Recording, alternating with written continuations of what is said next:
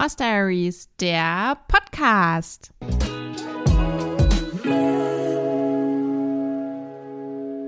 Hallo und herzlich willkommen zu einer neuen Folge vom Horse Diaries Podcast. Ich bin Katharina und ich sitze hier heute wieder mit einem Gast und zwar mit einem Gast, den ihr schon kennt, nämlich mit der lieben Alisa. Hallo, ich freue mich, dass ich auch dieses Mal dabei sein darf. Ich freue mich auch sehr. Ich glaube, ich muss Alisa nicht nochmal ausführlich vorstellen. Das haben wir in der letzten gemeinsamen Folge gemacht. Da geht es nämlich rund ums Thema Auktion. Und da hat Alisa schon ein bisschen aus dem Nähkästchen geplaudert und sich auch entsprechend vorgestellt. Genau, und heute haben wir uns jetzt vorgenommen, das Ganze mal weniger im Interviewstil zu führen, sondern mehr ein Gespräch zwischen uns beiden zu führen. Mal gucken, ob das klappt. Wir haben es jetzt schon. Unser Bestes. Ja, wir haben es auch schon dreimal probiert, zu unserer Schande, und es hat nicht funktioniert. Aber jetzt der vierte Versuch wird hoffentlich klappen. Ja, eigentlich war der Vorsatz nämlich, das gar nicht zu unterbrechen und nicht zu schneiden und einfach so durchzureden. Aber so ganz hat es noch nicht geklappt. Nee. Ja, aber wir versuchen es jetzt und sind ganz gespannt, ob euch auch diese etwas informellere Folge dann gefällt. Genau. Ja, also, es soll ums Thema Anreiten gehen. Und das ist für mich natürlich gerade ein ganz akutes Thema. Ich hatte das ja auch schon in einer der ersten Folgen erzählt, dass ich mir diesen Traum vom eigenen Fohlen erfüllt habe mit dem kleinen Fürstino. Und Fürstino ist jetzt drei Jahre alt, auch richtige drei Jahre alt, sage ich mal. Er ist Anfang Mai geboren und deswegen jetzt auch Anfang Mai voll drei geworden. Und jetzt soll es losgehen. Und ich bin natürlich super aufgeregt, habe damit aber sehr wenig Erfahrung. Und deswegen dachten wir, es wäre ganz interessant, da mal zusammen drüber zu sprechen, weil Alisa nämlich schon ein paar Erfahrungen gesammelt hat in dem Bereich. Genau. Du sagtest, am 1.6. geht's los bei Fürstino, oder? Genau. Ich habe ab dem 1. Juni den Brittplatz gebucht. Also, wenn ihr diese Folge hört, dann, ja, würde ich nicht sagen, er ist schon angeritten. Das wäre ein bisschen schnell, aber zumindest ist er schon in Arbeit und ist schon umgezogen in den Anreitstall und ja, ich bin super aufgeregt natürlich. Willst du dich selber auch mit einbinden oder es lieber den Bereitern überlassen? Also ich habe mir schon vorgenommen, es aktiv mitzugestalten, wobei ich schon auch bewusst Vollberitt gebucht habe und da jetzt auch nicht der Bereiterin auf den Füßen rumstehen möchte. Ja. Ich finde es schon schön daran, auch teilzuhaben, aber auf der anderen Seite habe ich mich für eine professionelle Ausbildung entschieden, weil ich eben der Meinung bin, dass ich es selber mir nicht zutraue. Und dann denke ich, muss man auch ein bisschen den Profis den Raum lassen, das zu machen, was sie für richtig halten. Ja, das kann ich absolut verstehen. Und aus eigener Erfahrung kann ich auch sagen, dass es doch auch einfach nochmal was ganz anderes ist, Jungpferde einzureiten. Also auch wenn man so in diesem normalen Reiten gefestigt ist und auch, was weiß ich, schon auf dem Turnier reitet oder, oder, oder, diese Arbeit mit einem Jungpferd, gerade so das Anreiten, ist doch irgendwie immer nochmal was komplett anderes und hat mit dem eigentlichen Reiten eigentlich herzlich wenig zu tun. Ja, das sehe ich auf jeden Fall absolut genauso, weil ich bin zwar mal vor ein paar Jahren auch M-Dressur auf dem Turnier geritten, aber das sagt halt wirklich überhaupt nichts darüber aus, ob ich mit Jungpferden gut zurechtkomme. Ja, also ich bin da wohl das Gegenteil. Ich bin noch nie eine M-Dressur auf dem Turnier geritten und durfte aber durch Familie Rittstieg schon ein paar junge Pferde in den, ja, auf den ersten Schritten sozusagen begleiten. Ja, so, so kann es gehen. Das ist, glaube ich, auch so ein bisschen wie bei den Trainern und den gute reitenden Menschen. Also es gibt gute Reiter und die sind aber nicht immer zwingend auch gute Trainer. Ja, das stimmt total. Es gibt auch Leute, die finde ich machen richtig guten Unterricht, aber ich würde sie niemals auf mein Pferd lassen, muss ich ehrlich sagen. ja, und ich, ich glaube auch, so, also so ist es auch bei, den, bei der Jungpferdeausbildung. Wie schon gesagt, es hat auch eigentlich wenig mit dem späteren normalen Reiten zu tun. Es geht eigentlich eher darum, dass man ein gutes Einfühl Einfühlungsvermögen hat, sattelfest ist im Zweifel, also erstmal oben bleibt und vor allem auch geduldig ist und so dieses ganze Handling mit dem Pferd. Also es geht ja gar noch nicht darum, dass es jetzt irgendwie um Lektion geht. Es geht ja eigentlich nur darum, das Pferd an die einzelnen Etappen ranzuführen, was das spätere Reiten angeht. Und ja, letztendlich muss man da eigentlich im Zweifel noch nicht mal reiten können. Ja gut, wenn man oben bleiben muss. Ja, deswegen muss man reiten können. Und wenn man eine gewisse Festigkeit braucht, damit man dem Jungpferd es so einfach wie möglich macht. Also ganz, ganz doll leicht trabt, also sich ganz leicht macht beim Leichttraben zum Beispiel. Das klingt jetzt ein bisschen komisch, aber dass man nur ganz wenig sich bewegt, ganz wenig einsitzt, am Anfang erstmal wenig mit dem Bein rankommt, aber ansonsten, also wirklich viel, viel Qualität vom Reiten braucht man jetzt erstmal eigentlich nicht. Ich habe auch das Gefühl, dass sich tatsächlich Reiter so ein bisschen teilen. Einmal in Leute, die total in dieser Jungpferdeausbildung aufgehen und auch die Bereiterin, zu der ich Fürstino jetzt gebe, die macht eigentlich ausschließlich oder schwerpunktmäßig Anreiten und Jungpferde. Und dann gibt es andere Bereiter wiederum, die fahren irgendwie nur für einen Grand Prix überhaupt los und nehmen gar keine Pferde in Beritt, die nicht mindestens M-fertig sind. Das sind echt so ein bisschen zwei Welten, habe ich das Gefühl. Ja, also ich glaube, da hat jeder eigentlich so seine Nische gefunden. Gibt, gibt natürlich auch welche, die machen beides, sowohl das Anreiten als auch die Vorstellung dann im höheren Bereich. Aber ich könnte mir schon vorstellen, dass es da auch irgendwie so ein paar Präferenzen gibt. Dass, also, dass man entweder das eine mag oder das andere. Vielleicht auch, weil man unterschiedliche Stärken braucht, wie du schon gerade meintest. Also mir war das jetzt auch total wichtig als, ich sag mal, Freizeitreiter und Amateur, dass mein Pferd irgendwo hinkommt, wo ich weiß, die Person ist geduldig und die nimmt sich Zeit für ihn und die ist lieb mit ihm. Natürlich auch konsequent, das ist ganz klar. Aber mir war das eben ganz wichtig, dass das zum Beispiel keine Massenabfertigung ist, dass vernünftig anlongiert wird, all diese Dinge. Vielleicht kannst du ja mal so ein bisschen erzählen, wie bei dir, wenn du ein Pferd jetzt anreitest, wie der Ablauf ist und worauf du Wert legst. Ja, also bei uns ist die Besonderheit, dass wir eigentlich nur die anreiten, die auch bei uns geboren sind, also unsere eigenen, beziehungsweise die von Marius. Das heißt, wir haben jetzt nie diese Situation, dass von außerhalb ein Pferd kommt, was wir jetzt nicht kennen und dann entsprechend ausbilden. Von dem her fängt unsere Ausbildung eigentlich schon in den Kinderschuhen an. Wir fangen natürlich im Fohlenalter schon grob an, einmal dem, den Fohlen das ABC beizubringen, Hufe geben, schon mal ans Halfter gewöhnen, sodass wir dann, wenn wir so, naja, Ende zweijährig, wenn sie dann von der Wiese reinkommen, in den Offenstall schon mal so die ersten kleinen Lektionen in Anführungsstrichen lernen können, nämlich mal aus der Herde raus zum Anbinden, mal für fünf Minuten auf die Steigasse, schon mal putzen alleine. Also all solche Dinge, da nehmen wir uns viel Zeit für und das fangen wir auch schon im jüngeren Alter an. Ich meine, es schadet ihnen ja nicht, eine Massage zu bekommen und äh, dadurch kann man sie halt eher leicht ranführen, als wenn man jetzt sagt, okay, Wumms, dreijährig, jetzt muss innerhalb von vier Wochen alles passieren. Das muss das Halftern kennenlernen, das Putzen kennenlernen, Hufe geben oder wie auch immer, im Zweifel noch schnell lernen, weil es vorher das noch nicht richtig gelernt hat. Das ist ja dann so eine Hauruck-Geschichte. Deswegen machen wir das lieber so ein bisschen kleinschrittiger ja, und wie findet da, wie, wie geht das vonstatten? Also klar, die Basics, die klären wir natürlich vorher ab. Also das erste Mal raus aus der Herde. Dann gibt es schon mal eine kleine Schabracke auf den Rücken, schon mal Gamaschen dran. Am Anfang wird dann vielleicht auch mal freigelaufen in der Halle, damit sie das kennen, von den anderen wegzugehen. Dann wird irgendwann anlongiert. Das ist natürlich auch ganz wichtig und auch wirklich eine bedeutsame Vorarbeit, wo es, glaube ich, auch, also es ist ein Schneidebrett. Ich glaube, je besser man das Ganze vorbereitet und anlongiert, desto besser kann man dann nachher auch zum Anreiten übergehen. Ja, ich finde das auch super wichtig, aber soweit ich weiß, gibt es auch Leute oder soll es Leute geben, die fast gar nicht anlongieren, weil sie dann sagen, dann bekommt das Pferd zu viel Kraft und lieber möglichst schnell irgendwie draufsetzen, wenn die noch klein und hänflich sind. Ich finde, das klingt immer so ein bisschen gemein, weil eigentlich ist ja das Ziel nicht, dass sie sich deshalb nicht wehren, weil sie keine Kraft haben, sondern dass sie sich nicht wehren, weil es keinen Grund gibt, sich zu wehren.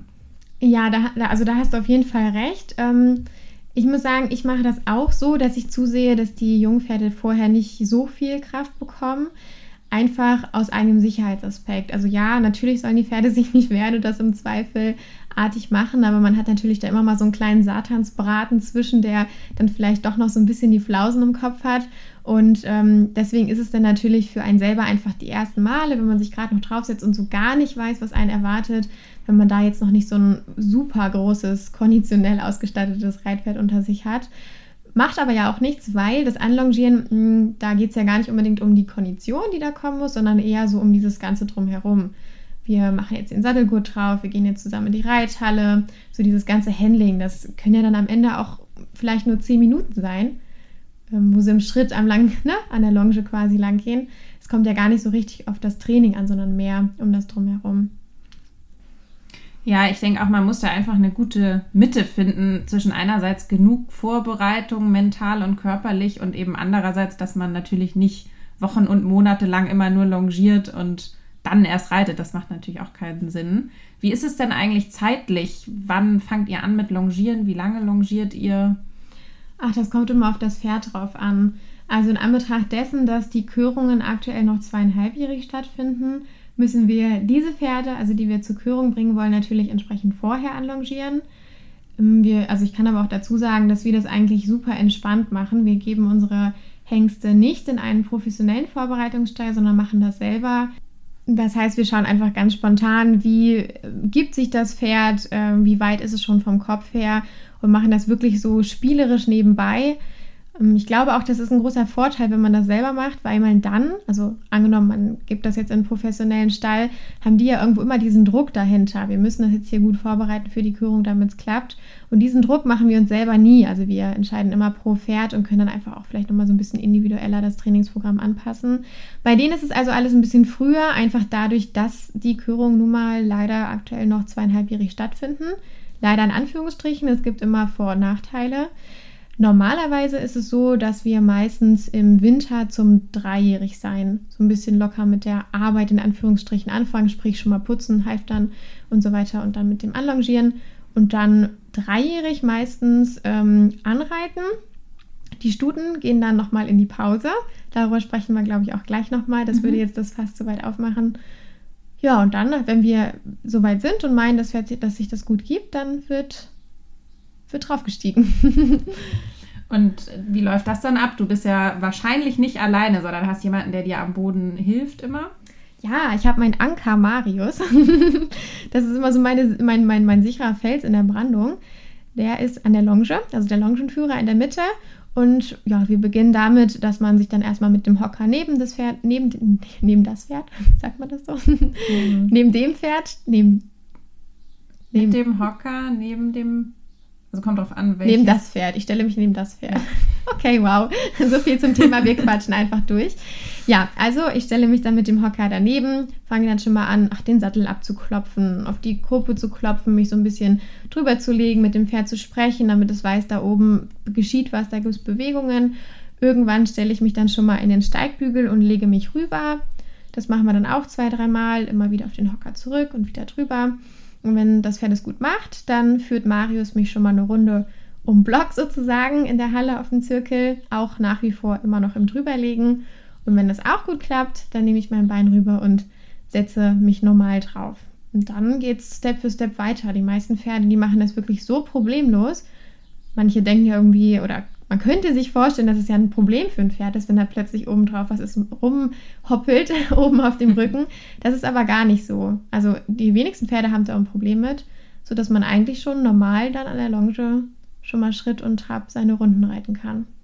Ja, da kommt euch dann wahrscheinlich zugute, dass ihr die einfach von Fohlen auf bei euch habt und die dich natürlich auch schon immer kennen. Also du bist ja für die keine fremde Person, wenn du das erste Mal darauf kletterst. Ja, also ich glaube, das ist auch wirklich wichtig. Die lernen ja von uns, bei uns von klein auf, dass es Geräusche gibt, dass die abgeknuddelt werden, überall angefasst werden.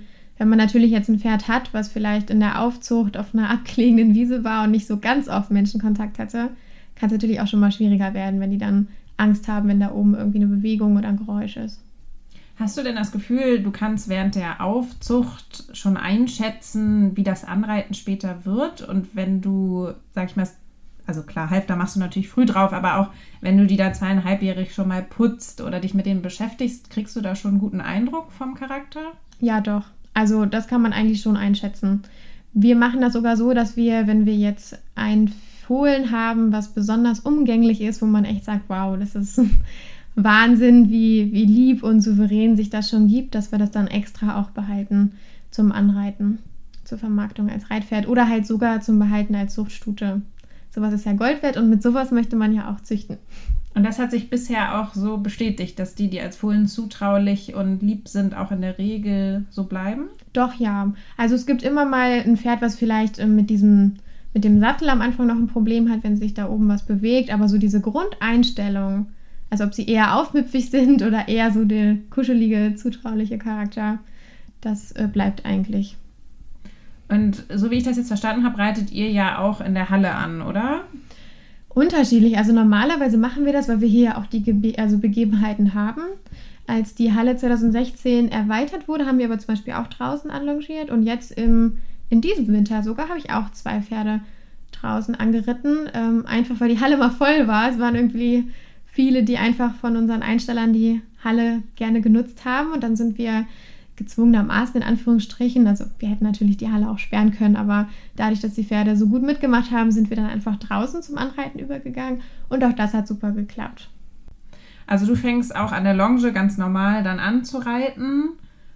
Genau, ich achte am Anfang drauf, dass ich mich wirklich so leicht wie möglich mache, also auch im Leichtraben, so leicht wie möglich leicht trabe, also nicht wirklich einsitze, ganz ruhig bin mit dem Bein, auch erstmal nicht rankomme und auch die Zügelverbindung ist natürlich so gut wie weg. Natürlich habe ich die irgendwo in der Hand. Ich meine, wenn jetzt mal was sein sollte und das Pferd losbuckelt, muss ich ja auch im Zweifel den Kopf wieder ein bisschen hochholen.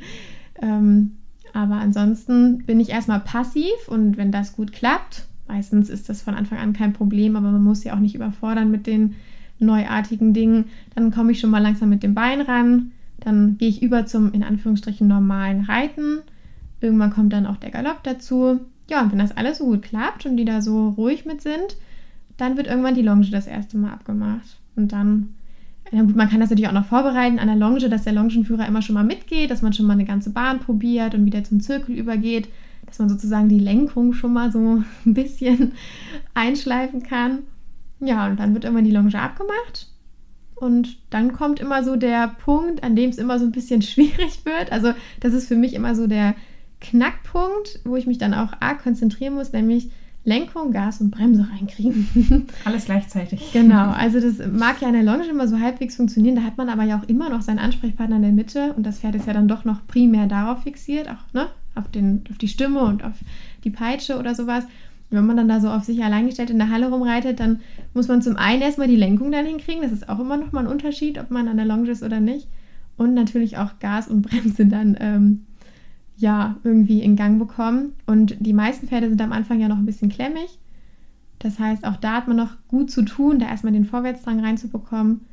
Wir nutzen aber meistens dann unsere Longenführer weiter in der Mitte. Also wir sind dann meistens zu zweit, stellen uns dann auf die Mittellinie, jeweils auch mit einer Peitsche und unterstützen dann denjenigen, der oben drauf sitzt, dann mit Stimme. Dass erstmal überhaupt so ein bisschen der Fluss noch drin ist, dass das Pferd weiß, dass es vorwärts gehen muss und dann kann man selber ja dann auch nochmal unterstützend mit der treibenden Hilfe darauf einwirken. Das hat man ja an der Longe auch schon geübt, aber es ist doch immer noch mal was anderes, wenn man dann in der großen Bahn ist. Ja, so fällt dann halt Stück für Stück die Unterstützung weg. Ne? So ist ja immer genau. noch ein genau. bisschen was Gewohntes, sage ich mal, für das Pferd dabei. Die kennen das, dass jemand von unten treibt und wissen dann alles klar, dass jemand mit einer Peitsche, ich soll wohl vorwärts laufen. Das kennen sie dann ja schon. Genau. Und so kann man es dann ja eigentlich ganz gut abstufen oder abschichten. Richtig. Also das, das ist auch uns wichtig, dass wir das wirklich schrittweise machen. Und wenn dann das alles so ganz gut klappt und auch die Bremse funktioniert, dann gehen wir eigentlich relativ schnell auch ins Gelände. Also natürlich jetzt nicht, wenn wir so einen kleinen Schelm haben, der irgendwie noch ein bisschen zu kribbelig ist, aber grundsätzlich versuchen wir schon so schnell wie möglich mit den jungen Pferden ins Gelände zu gehen. Wir nutzen dann ein erwachsenes, also ein, ein erfahrenes Pferd, was vorweg geht. Und das ist eigentlich, also hat sich bislang immer gut bewährt. Der Schritt wird dadurch immer deutlich besser. Gerade so dieses anfängliche Klemmige noch beim Jungpferd geht dadurch gut weg, weil sie einfach mehr Raum haben, sich zu entfalten und auch diesen Vorwärtsdrang viel mehr entwickeln. Noch dazu, ja, sehen Sie einfach was, lernen was kennen, den ersten Regenschirm, den ersten Spaziergänger, das erste Motorrad. Das ist echt ganz gut. Und dafür muss man ja jetzt auch noch keine Lektion reiten können, um ins Gelände zu gehen. Dafür ist einfach nur wichtig, dass man im Zweifel weiß, wie die Bremse funktioniert. Ja, ich wollte auch gerade sagen, Bremsen ist wahrscheinlich das Wichtigste draußen. Genau. Und den Vorwärtsgang kriegt man ja im Zweifel rein, wenn einer vorweg reitet, dann wird ja das Jungpferd nicht Mutterseelenleid im Wein Mutterseelen allein im Wein, vor allem im Wald stehen bleiben und einfach nicht mehr weitergehen, sondern im Zweifel ja hinterherlaufen. Ne? Ja, also damit haben wir echt schon ein paar Pferde dann auch ähm, zum Laufen animiert. Also es gibt ja immer mal ein paar klemmigere Exemplare, die einfach so dieses, diesen Vorwärtsdrang für sich noch nicht so entdecken in der Halle. Und im Gelände ist einfach ja auch viel mehr Platz, sich zu entfalten, auch gerade wenn die noch so ein bisschen Balanceprobleme haben, erstmal geradeaus galoppieren. Das bringt echt viel und mit so einem Zugwert davor und nicht dieser Begrenzung durch die Bande, können die dann doch auch nochmal einfach eine ganz andere Motivation entwickeln, dann auch vorwärts zu gehen. Damit ja, macht man sich noch einfacher. Genau. Es macht ja auch viel mehr Spaß eigentlich mit einem anderen Pferd zusammen durch den Wald zu laufen, als alleine in der Halle zu sein, aus Jungpferdesicht. Ja, und auch gerade diese Balancegeschichte, das ist auch nochmal ein großes ja. Thema. Also die Hallen können noch so groß sein. Für so ein junges Pferd ist es doch echt immer nochmal eine arge Nummer, zum einen sich selber auf den Füßen zu halten und dann auch noch die da oben drauf, die vielleicht im Zweifel auch noch ein bisschen wackelt, äh, mit auszubalancieren. Und da kann so eine, auch so eine 2060-Halle echt schon mal klein und knapp sein. Ja, gerade im Galopp, ne, kommt dann irgendwie schneller die kurze Seite, als man denkt. Genau, deswegen nutzen wir auch immer hier unsere frisch gemähten Wiesen total gerne und äh, verlagern dann einfach das Dressurtraining oder das Anreittraining nach draußen. Geht natürlich auch nur, wenn das Pferd halbwegs artig ist. Also die Sicherheit geht immer vor. Aber auch da können sie einfach nochmal ganz anders sich entfalten und auch einfach mal ein ganz langes Stück am, äh, ja, einfach galoppieren. Das ist schon, schon echt cool. Reitest du mit Sicherheitsweste eigentlich bei den Jungen? Nee. Mit Wenn meine Mama aber. das jetzt hört, kriege ich Ärger. aber also, mit Kappe. Ja, ja, das auf jeden Fall. Also, das doch, nee. Also ohne Kappe würde ich auch nicht reiten, würde ich auch ein, ein, erfahrenes Pferd nicht reiten. Da ist mir meine Gesundheit zu schade für. Aber die Weste, die hängt leider immer unbenutzt im Schrank. Ich fühle mich da so ein bisschen eingeengt mit. Also es gibt ja schon die neuesten Innovationen, die dann auch irgendwie ganz dynamisch sein sollen und schön tailliert angepasst sein sollen, wie auch immer. Aber ich fühle mich da immer so ein bisschen eingeengt und gerade bei den Jungpferden, weiß ich nicht, da möchte ich ja gerade eigentlich flexibel sein, um. Ja. Ja. Klar, also wenn die mal einen Satz machen, ist es natürlich besser, man ist beweglich selber, ne? Ja, wobei, also grundsätzlich vielleicht sollte man schon machen. Es ist so ein, so ein eigenes Ding von mir, dass ich es nicht tue, aber ja, also ich bin tatsächlich früher, als ich Kind war sozusagen, mit Sicherheitsweste immer gesprungen und da hat mir das total geholfen, weil ich immer das Gefühl hatte, mit Kappe und Sicherheitsweste bin ich so gut geschützt. Ich reite jetzt einfach dagegen und wenn ich runterfalle, passiert mir gar nichts. Das hat mir mental total geholfen. Ich habe aber auch echt noch so ein ganz olles, steifes Ding was ja jetzt auch die letzten Jahre nur noch im Schrank hing, aber ich habe das jetzt so ein überlegt. Panzer, ne? genau, echt so ein Panzer ähm, ja, da ich jetzt ja auch erstmals dann ein junges Pferd reite, ob ich vielleicht nochmal gucke, ob es da irgendwie was gibt. Vielleicht braucht man es auch nicht. Aber ja, also da, dann investiere ich lieber noch mal einmal mehr einen Gedanken so ins Drumherum, was den Sicherheitsaspekt angeht. Heißt, ähm, wir haben zum Beispiel immer einen Riemen um Pferd, also so eine Art Steigbügel, Steigbügelriemen mhm. um den Hals vom Pferd, dass man sich da einfach noch mal festhalten kann im Zweifel. Natürlich muss die Ausrüstung stimmen, gar keine Frage. Ähm, ich gucke immer, dass ich am Anfang erstmal Ruhe habe im Stall, wenn es losgeht in der Halle, sodass nicht so viel geklappert wird, dass es jetzt nicht gerade der windigste Tag im Jahr ist. Wir sperren die Halle auch zur Hälfte ab. Das heißt, wir ähm, ja, vermeiden, dass das Pferd, wenn es mal losspurtet, dann nicht direkt die ganze lange Seite irgendwie an der Longe abgehen kann, sondern so ein bisschen begrenzt ist auf den Zirkel. Also wir zum Beispiel haben jetzt sowas nicht wie eine Longierhalle. Deswegen funktionieren wir unsere Halle um. Ja, sowas gibt mir vor allem Sicherheit. Und halt wirklich, wie gesagt, mein Anker in der Mitte, Marius. Das ist auch, glaube ich, das Aller, Allerwichtigste, dass man demjenigen, der in der Mitte steht, vertraut. Weil wenn der nicht hält, dann hält dann ja nichts. Also das ja. ist eigentlich so das Wichtigste. Ja, und wie du gerade auch meintest, dass man selber sich halt sicher fühlt und wie man das Gefühl, sage ich mal, dann herstellt, ist ja eigentlich ist nicht egal. Natürlich gibt es objektive Sicherheitskriterien, aber ob man zum Beispiel eine Weste braucht oder nicht, um sich gut zu fühlen, das ist ja total individuell. Ich denke, das Wichtigste ist, dass man mit genügend Selbstvertrauen und Ruhe eben das Ganze angehen kann. Genau, und dieses Sicherheitsgefühl, das braucht man auch wirklich. Also man, sonst kommt man irgendwie ins Hadern, gerade bei so einem jungen Pferd, dann zerdenkt man das Ganze. Man muss schon sich irgendwie halbwegs sicher sein in dem, was man tut. Und ich glaube, deswegen ähm, machen und sollten es auch viele, die jetzt, also die jetzt, äh, wie soll ich das sagen? Also Menschen, die da jetzt noch nicht so viel mit Erfahrung haben, scheuen da ja manchmal vor zurück, weil sie Angst haben, dass sie es vielleicht nicht so gut machen. Und ich glaube auch, dass sie das gut machen, aber gerade dieser Step zum sich sicher fühlen, der, der muss auf jeden Fall gegeben sein. Also man sollte jetzt nicht ja. mit Angst aufs Pferd steigen. Man muss sich so sicher fühlen, dass man dem Pferd eben selber ähm, ja, Ruhe vermitteln kann. Und ich denke mal, dass das der Punkt ist, wo viele dann vor zurückscheuen, ne? dass sie sich ja, da nicht sicher ja. genug sind und dann lieber sagen, okay, bevor ich jetzt hier meine Unsicherheit übertrage, dann lasse ich es lieber jemandem anders machen.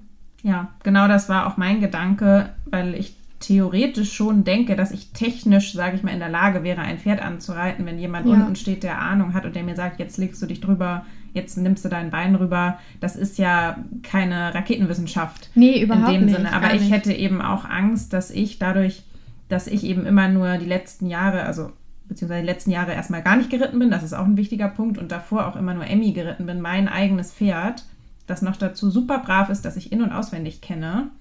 Und das wäre einfach ein krasser Step gewesen von jetzt auch vier Jahre lang gar nicht reiten zu Jungpferd anreiten, dass ich da echt ja, Bedenken gehabt hätte, dass ich dann unsicher werde und sich das aufs Pferd überträgt. Ja, jetzt wo du es sagst, äh, das stimmt. Also bei mir ist es auch ganz wichtig, dass ich normal im Training bin. Ich hatte jetzt vor kurzem mal eine dreimonatige Pause, weil ich es vom Ref nicht geschafft habe.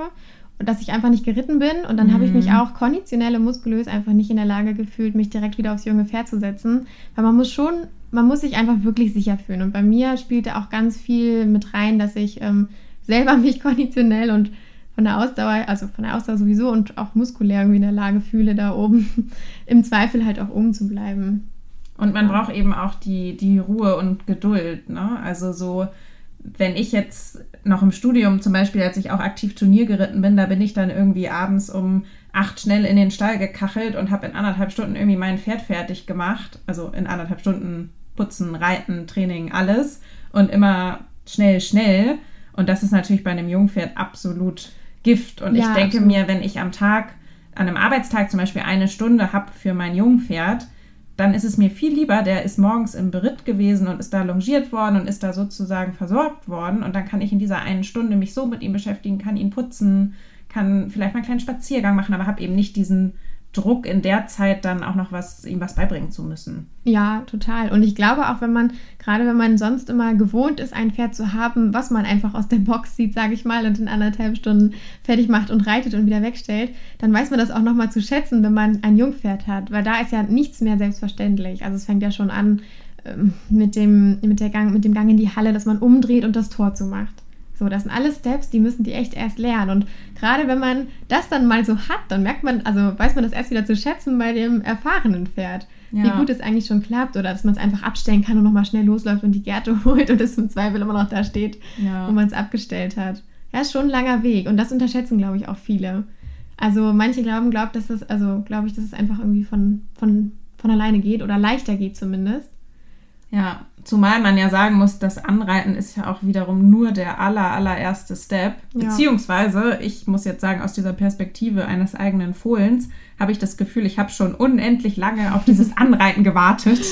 Aber trotzdem ist es der allererste Schritt. Und ich, da haben wir auch vorhin schon mal kurz drüber gesprochen, habe mir halt eigentlich vorgestellt, ihm danach auch nochmal Pause zu geben.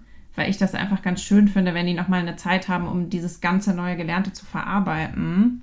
Ja, absolut. Also da, da bin ich auch äh, der Meinung, dass das manchmal sinnvoll ist. Nicht bei jedem Pferd. Ich glaube, da muss man auch individuell gucken. Gibt ja auch viele, die einfach sagen, nein, auf jeden Fall braucht das immer eine Pause. Von solchen pauschalen Aussagen äh, versuche ich mich immer zu distanzieren. Aber bei manchen Pferden bringt das wirklich viel.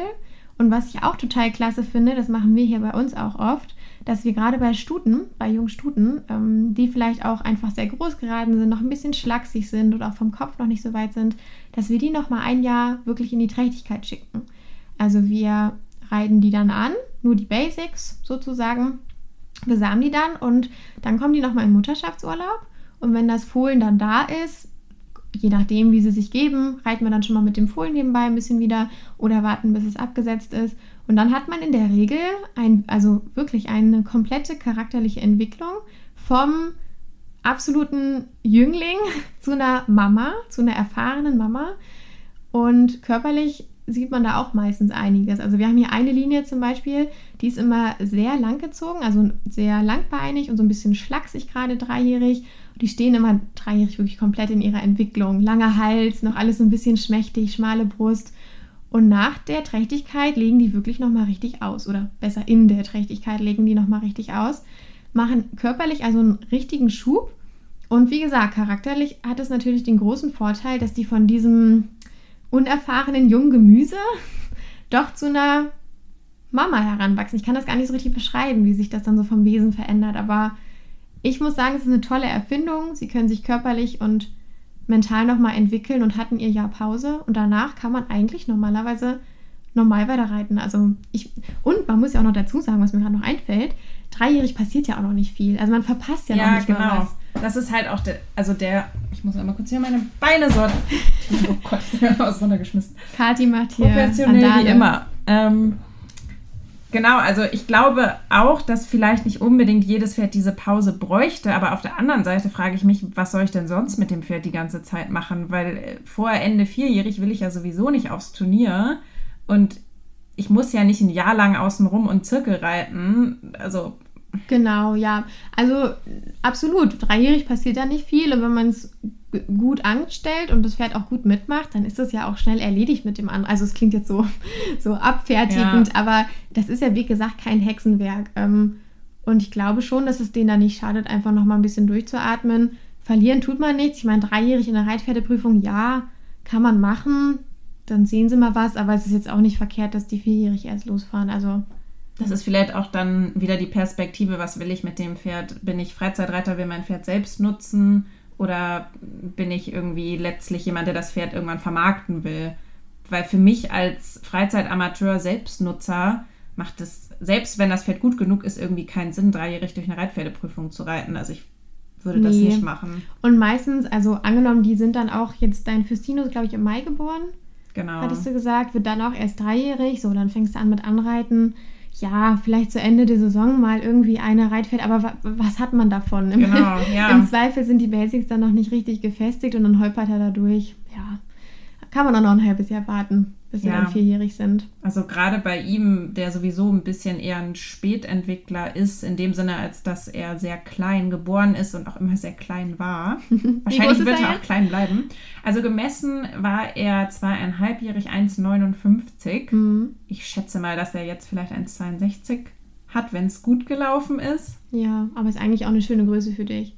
Ja, das, ich denke auch, es wird schon gehen. Und die 1,59 waren auch vorm Legen und manchmal Schießen sie nochmal Ja. hoch. Ja. legen die dann ja nochmal nach dem Legen aus. Wortdoppelung. Doppelt gemoppelt. Genau, was wollte ich sagen? Deswegen glaube ich sowieso, dass das mit ihm nicht so viel Sinn macht, schon dreijährig Turnier zu reiten, weil er eben eher ein bisschen länger braucht und die Zeit soll er halt auch kriegen. Genau. Ja, und also, wie gesagt, passiert ja eh nicht viel was.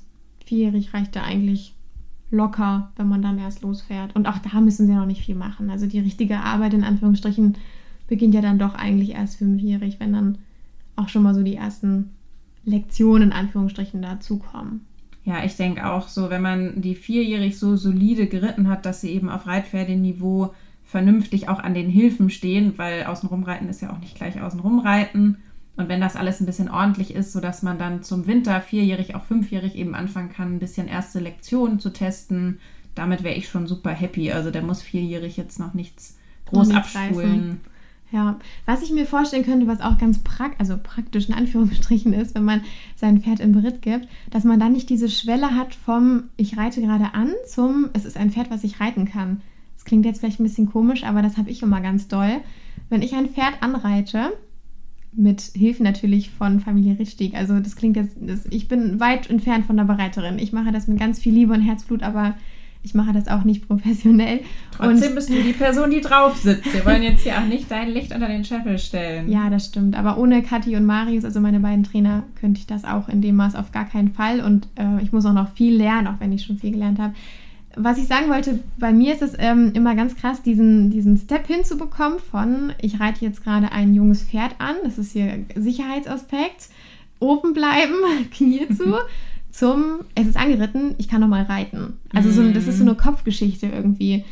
Und ähm, Dass man sich auch traut, die dann anzupacken wahrscheinlich. ja, ne? genau. Also, also anpacken jetzt im, nicht im Ja, nicht im Sinne genau, von Sporen und vorne ziehen, sondern im Sinne von, man sitzt normal genau. aus im Galopp. Und, auch sowas. gerade so dieses, also wenn man Jungpferd anreitet, dann hat man nochmal zehn Sensoren mehr an als sonst. Also man ist echt wie so ein kleiner Leuchtturm, der da oben drauf sitzt und also schaut auf seinem Radar, okay, da wird gerade eine Mülltonne weggeschoben, da kommt ein Hund, der kläfft. So, und dann, also das ist wirklich super anstrengend, auch vom Kopf her ein Pferd anzureiten. Gar nicht unbedingt körperlich, aber vom Kopf, weil man sich so stark konzentrieren muss und die Umgebung abscannt, was vielleicht passieren könnte. Man schaut quasi schon drei Steps vorher.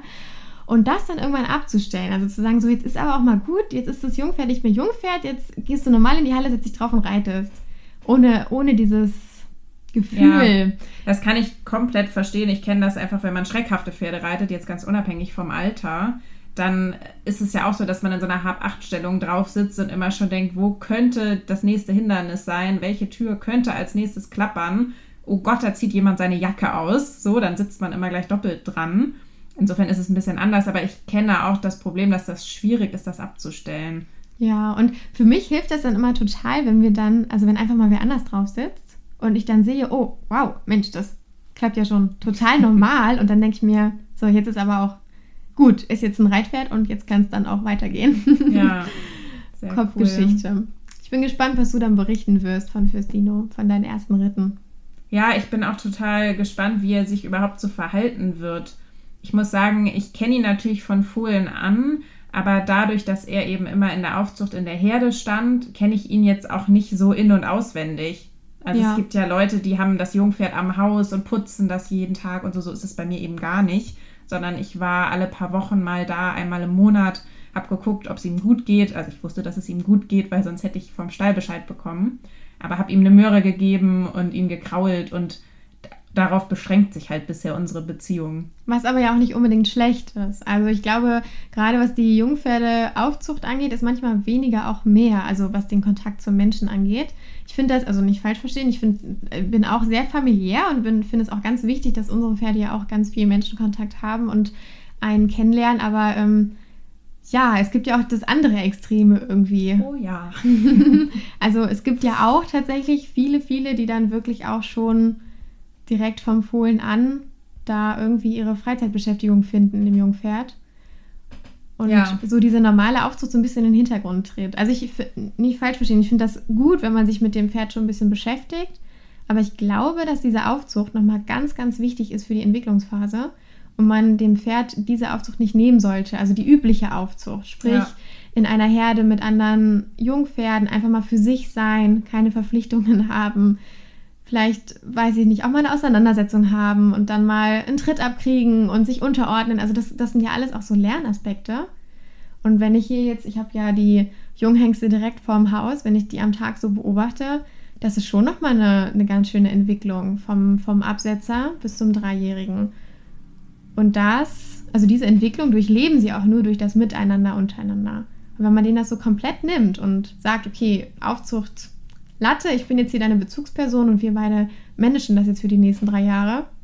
Ja. Weiß nicht, ob das so förderlich ist. Also ich glaube auch, diese Beschäftigung mit dem Jungpferd darf was, nur was Zusätzliches sein zu dem normalen Aufzuchtprogramm ja. und darf das auf gar keinen Fall ersetzen. Genau. Und auch da finde ich, kann man auch schnell zu viel machen. Also ich denke auch eher weniger ist mehr.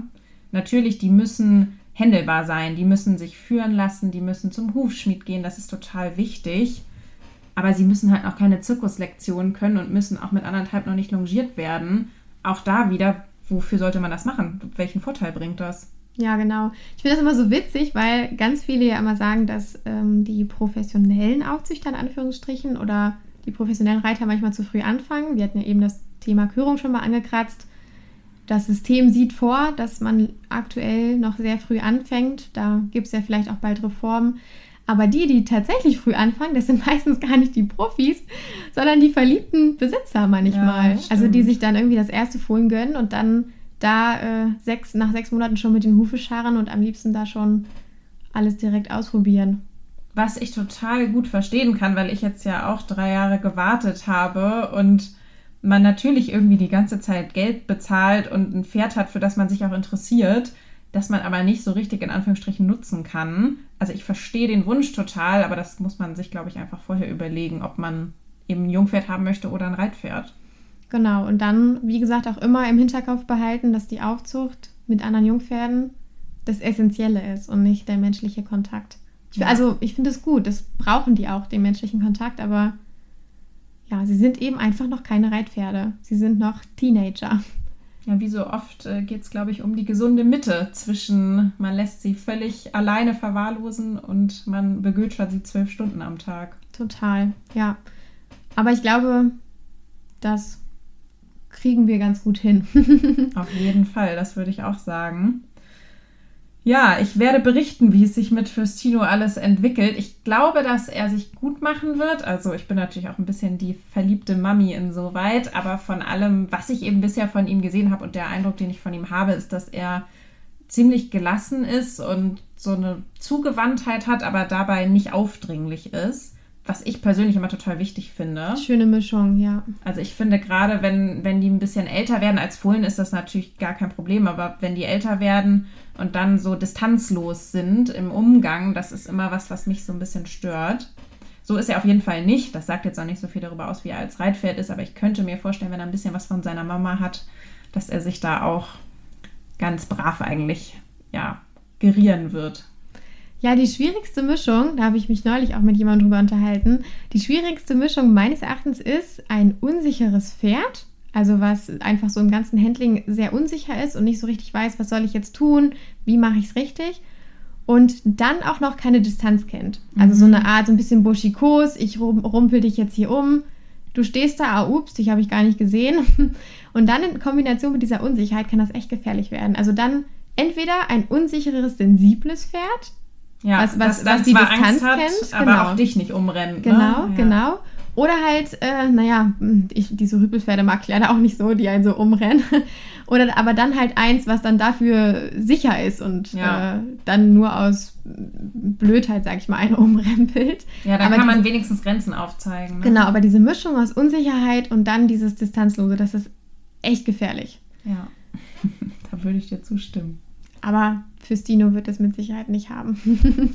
ja, hoffen wir es mal. Wie gesagt, ich werde euch, also dich sowieso, aber auch euch hier im Podcast auf dem Laufenden halten, wie es läuft. Wie gesagt, wenn ihr diese Folge hört, dann ist fürs Tino schon sozusagen mitten im Geschäft und ich werde berichten.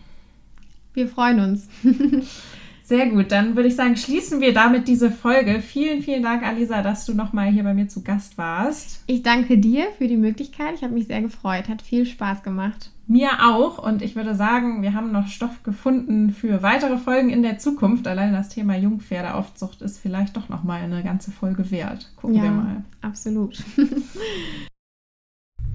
Das war die zweite Folge gemeinsam mit Alisa Helmold. Vielen, vielen Dank nochmal an dieser Stelle an Alisa, dass sie sich bereit erklärt hat, mit mir diese beiden Folgen aufzunehmen. Mir hat es riesigen Spaß gemacht und es war auf jeden Fall nicht die letzte Folge mit Gast und wahrscheinlich auch nicht die letzte Folge mit Alisa. Wie ihr wahrscheinlich bemerkt habt, ist die Tonqualität der Aufnahme nicht ganz so gut, als wenn ich alleine aufnehme. Das liegt ehrlich gesagt daran, dass ich noch nicht so versiert bin im zu zweit aufnehmen und wir ein gemeinsames Mikrofon benutzt haben, uns aber vielleicht auch nicht optimal hingesetzt haben. Also ich bitte um Entschuldigung, falls euch das gestört haben sollte. Ich arbeite auf jeden Fall daran, dass das in den kommenden Folgen mit Gästen noch besser wird. Ansonsten bleibt mir eigentlich nicht mehr viel, außer euch einen schönen restlichen Tag zu wünschen. Ich kann schon mal sagen, dass in der nächsten Woche eine Folge online gehen wird, wo es ein bisschen um den Reality-Check in Sachen Anreiten gehen wird. Da werde ich euch nämlich ein Update geben, wie es mit Fürstino bisher gelaufen ist, jetzt wo er im Anreitstall ist und wie er sich entwickelt, wie unser Verhältnis sich entwickelt hat und ja, ich glaube, ihr könnt gespannt sein. Einiges ist anders, als ich es erwartet hätte. Einiges ist aber auch besser, als ich es erwartet hätte. Vielleicht lasse ich das einfach mal so stehen und freue mich, wenn ihr auch nächste Woche wieder dabei seid. Jeden Samstag gibt es eine neue Folge vom Horse Diaries Podcast. Ansonsten freue ich mich, wenn ihr mir auf Instagram folgt. Ich heiße dort horsediaries.de oder wenn ihr mir eine Bewertung hinterlasst bei Apple Podcasts, man muss sich dafür nicht registrieren, sondern einfach seine Sternebewertung abgeben, kann noch einen Kommentar hinterlassen. Das geht ganz easy und das würde mir sehr helfen. Das war es jetzt aber auch wirklich. Macht's gut und bis nächste Woche.